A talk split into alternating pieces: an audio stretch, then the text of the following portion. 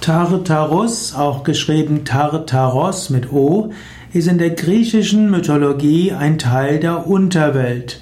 Tartaros ist auch ein personifizierter Teil der Unterwelt. Tartaros liegt noch unter dem Hades.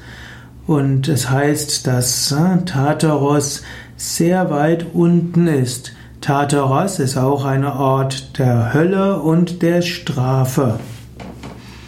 Tartaros ist aber nicht nur das.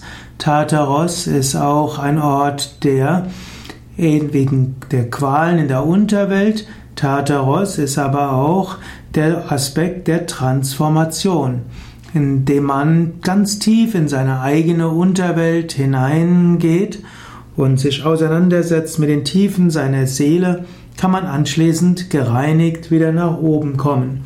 Tartaros symbolisiert auch alle Dinge, die man in sich verdrängt hat, alle Schwierigkeiten, vor denen man Angst hat.